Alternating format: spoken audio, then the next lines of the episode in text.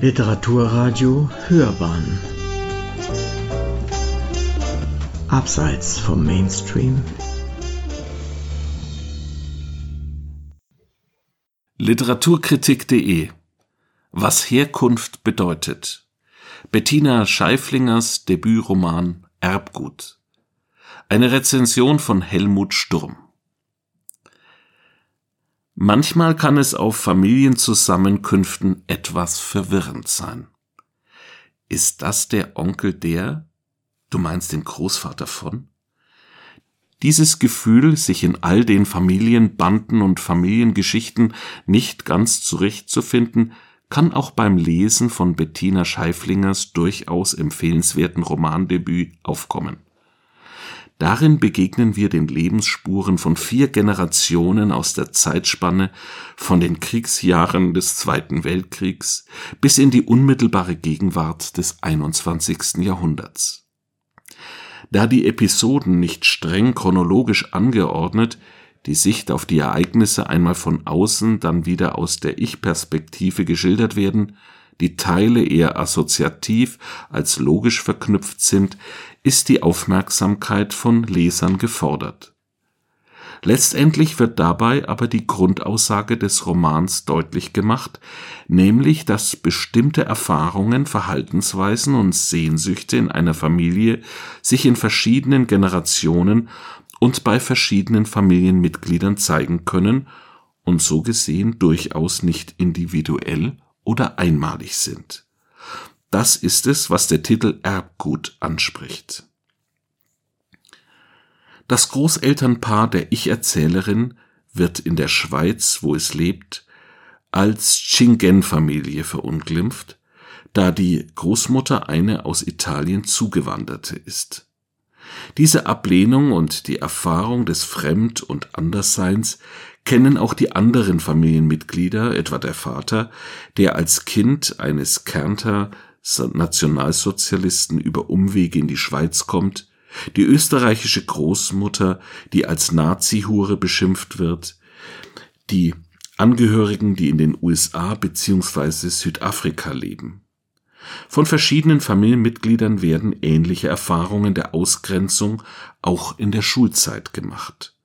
Selbst bei der Ablösung vom Elternhaus oder bei der Wahrnehmung des eigenen Körpers gibt es Parallelen zwischen den Generationen.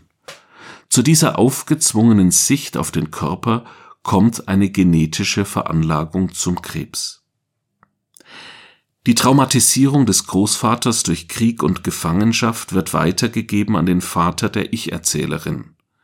Sehnsucht und Fernweh Problematische Beziehungen und geplatzte Träume begegnen genauso häufig wie Geburten. Immer wieder wird auch Sprache zum Thema. So dürften etwa Kinder nicht die Sprache der Mutter lernen, um sich besser zu integrieren. Erwachsene können den vertrauten Dialekt nur in der Familie sprechen und erleben ihre sprachliche Umgebung deshalb nie als ganz selbstverständlich. Nur wenn ich Dialekt spreche, höre ich mich nicht selbst. Die Ich-Erzählerin berichtet von ihrer Geburt und dann Erlebnisse aus der Kindheit, der Adoleszenz und aus ihrem dritten Lebensjahrzehnt. Bettina Scheiflinger ist dabei unprätentiös und genau.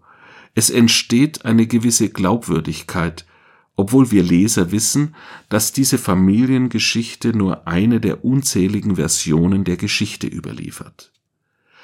Aufgrund der Danksagung am Schluss des Bandes wissen wir auch, dass der Text nicht rein autobiografisch, sondern fiktional ist. Aber das ändert nichts an der Tatsache, dass unser Wesen, wie Aristoteles schon feststellte, das eines Zoon Politikon ist, trotz alles Individuellen immer auch ein Gemeinschaftswesen. Was das bedeutet, macht Scheiflinger en passant gut sichtbar. Dazu hat sie den Erzählungen in ihrer Familie gut zugehört und das sprachliche Talent und das handwerkliche Können mitgebracht, um einen überzeugenden Debütroman abzuliefern. Sie hörten, was Herkunft bedeutet, Bettina Scheiflingers Debütroman Erbgut. Eine Rezension von Helmut Sturm. Sprecher Matthias Püllmann.